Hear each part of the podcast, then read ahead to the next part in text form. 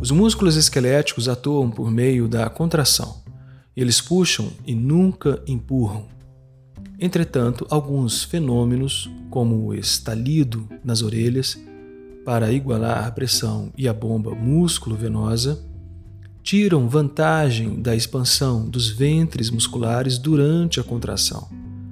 Quando um músculo contrai e encurta, uma de suas inserções geralmente permanece fixa enquanto a outra inserção, mais móvel, é puxada em direção a ele, muitas vezes resultando em movimento.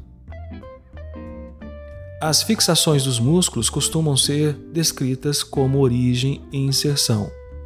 A origem geralmente é a extremidade proximal do músculo, que permanece fixa durante a contração muscular, e a inserção é normalmente descrita como a extremidade distal do músculo, que é móvel.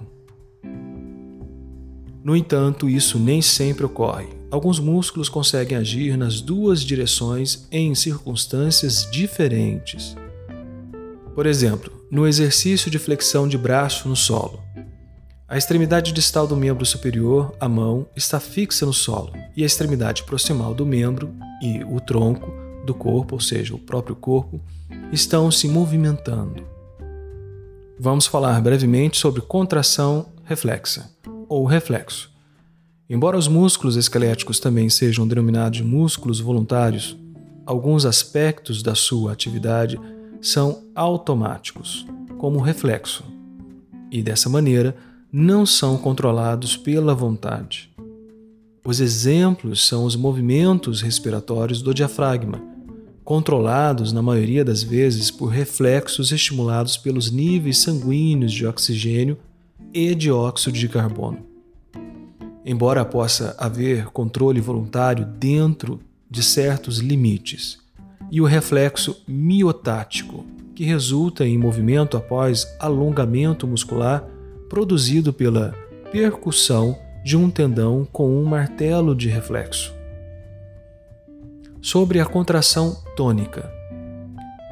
Em relação a isso, mesmo quando estão relaxados, os músculos de um indivíduo consciente estão quase sempre levemente contraídos. Essa leve contração, denominada tônus muscular, não produz movimento nem resistência ativa, mas confere ao músculo certa firmeza ajudando na estabilidade das articulações e na manutenção da postura, enquanto mantém o músculo pronto para responder a estímulos apropriados ou adequados. Geralmente, o tônus muscular só está ausente quando a pessoa está inconsciente, como durante o sono profundo ou sob anestesia geral, ou após uma lesão nervosa que acarreta paralisia sobre a contração fáscica. Existem, portanto, dois tipos principais de contrações musculares fáscicas ativas. O primeiro, contrações isotônicas. Essas contrações ocorrem de maneira em que o músculo muda de comprimento em relação à produção de movimento. 2. Contrações isométricas. Nessas contrações, nas quais o comprimento do músculo permanece igual, não há movimento, mas há a força, tensão muscular, aumenta acima dos níveis tônicos para resistir à gravidade ou a outra força que é antagônica, contrária. O segundo tipo de contração é importante para manter a postura vertical e quando os músculos atuam como fixadores ou sustentadores, conforme o que acabamos de falar. Existem dois tipos de contrações isotônicas. Dessa maneira, o tipo que pensamos com maior frequência é a contração concêntrica. Nessa contração, na qual o movimento decorre do encurtamento muscular, por exemplo, ao levantar uma xícara empurrar uma porta ou dar um, um soco, normalmente é a capacidade de aplicar força excepcional por meio da contração concêntrica que se distingue ou se diferencia um atleta de um amador. O outro tipo de contração isotônica é a contração excêntrica, na qual o músculo se alonga ao contrair. Isso é, ele sofre relaxamento controlado e gradual enquanto exerce a força. Embora não sejam tão conhecidas assim, as contrações excêntricas são tão importantes quanto as contrações concêntricas para os movimentos coordenados e funcionais como caminhar, correr, depositar objetos no chão ou simplesmente sentar. Vamos falar agora das funções dos músculos. Os músculos têm funções específicas de movimento e posicionamento do corpo. Nesse sentido, o músculo agonista é o principal músculo responsável pela contração de um movimento específico do corpo. Ele se contrai concentricamente para produzir o movimento que desejamos, fazendo a maior parte do trabalho, gastando a maior parte da energia necessária. Na maioria dos movimentos, há apenas um músculo agonista, mas alguns outros outros tipos de movimentos empregam dois agonistas na mesma medida.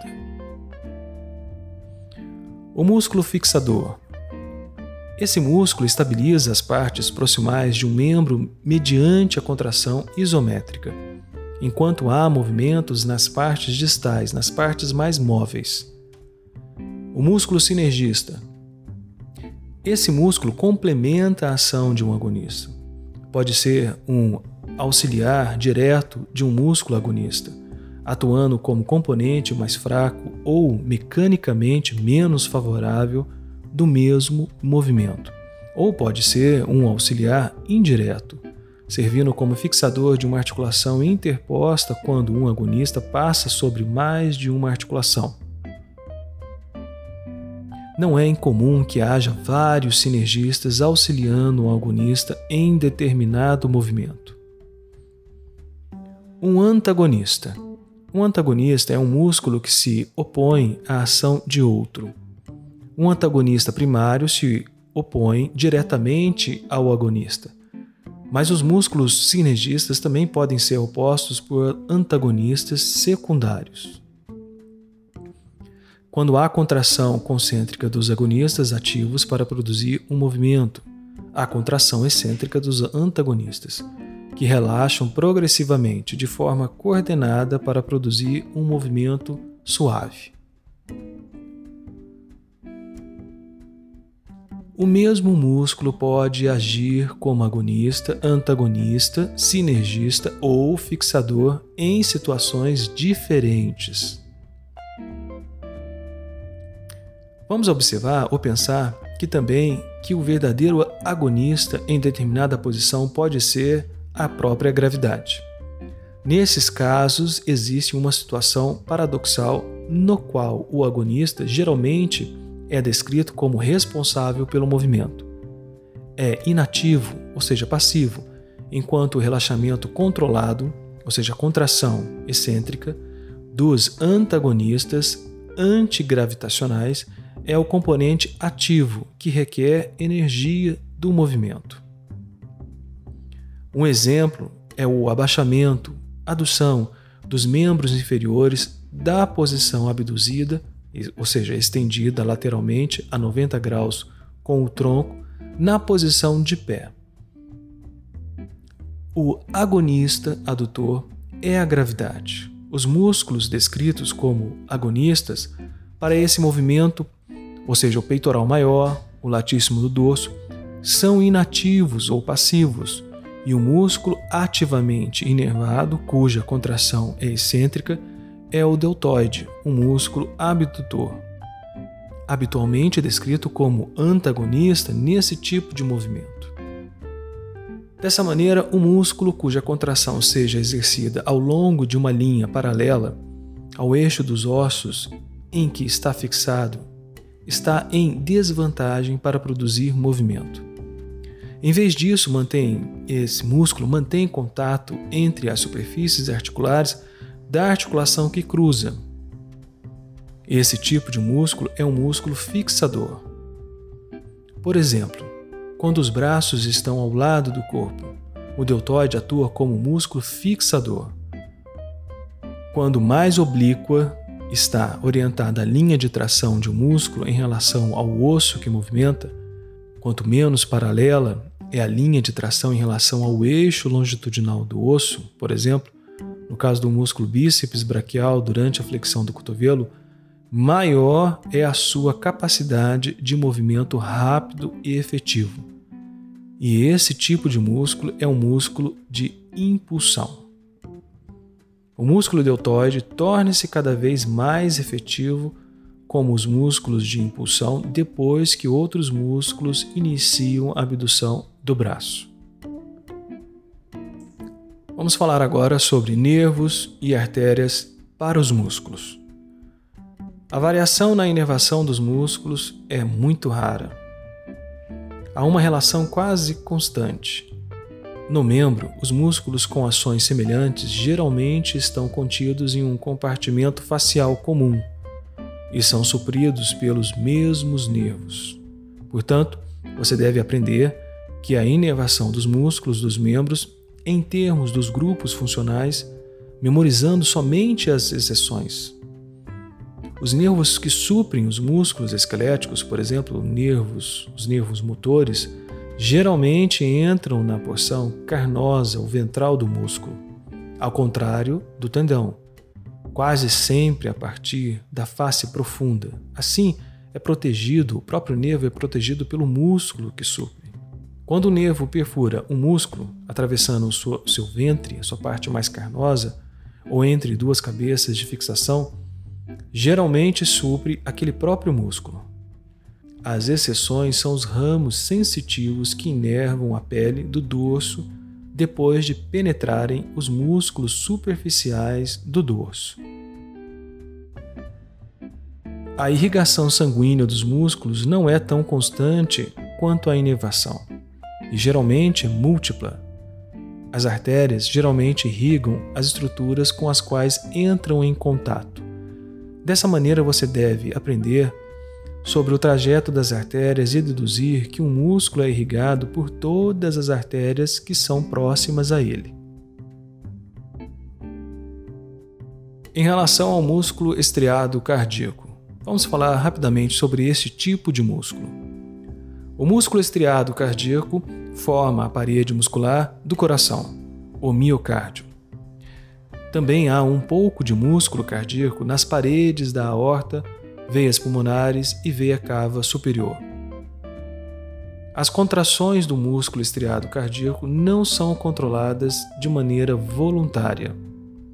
A frequência cardíaca é controlada intrinsecamente por um marcapasso natural, um sistema condutor de impulsos formado por fibras musculares cardíacas altamente especializadas, que, por sua vez, são influenciadas pela divisão autônoma do sistema nervoso autônomo. O músculo estriado cardíaco tem aparência estriada nítida ao exame microscópico. Os dois tipos de músculo estriado, esquelético e cardíaco, são ainda caracterizados pelo caráter imediato, rapidez e força de suas contrações. É importante pensar que, embora a característica se aplique tanto ao músculo estriado esquelético quanto ao cardíaco, no uso comum, o termo estriado é usado para designar o músculo estriado esquelético voluntário. Vamos falar agora sobre o músculo liso. O músculo liso, assim denominado pela ausência de estriações das fibras musculares ao exame microscópico, formam uma grande parte da camada intermediária, túnica média, das paredes dos vasos sanguíneos, acima do nível de capilares. O músculo liso é encontrado na pele, formando o músculo eretor do pelo associado aos folículos pilosos, e no bulbo do olho, onde controla a espessura da lente e o tamanho da pupila. Como o músculo estriado cardíaco, o músculo liso é um músculo involuntário. Entretanto, é diretamente inervado pelo, pela divisão do sistema nervoso autônomo. Sua contração também pode ser iniciada por estimulação hormonal ou por estímulos locais, como o estiramento. O músculo liso responde mais devagar do que o músculo estriado e com uma contração tardia e mais suave. Pode sofrer contração parcial durante longos períodos e tem capacidade muito maior do que o músculo estriado de alongar sem sofrer lesão paralisante. Esses dois fatores são importantes no controle do tamanho dos esfíncteres e do calibre do lume, ou seja, do espaço interior, das estruturas bulbulares, como por exemplo os vasos sanguíneos ou os intestinos. Nas paredes do sistema digestório, das tubas uterinas e dos ureteres, as células musculares lisas são responsáveis pela as células musculares lisas são responsáveis pela peristalse, conjunto de contrações rítmicas que impulsionam o controle ao longo dessas estruturas tubulares. No próximo episódio, vamos falar sobre o sistema circulatório.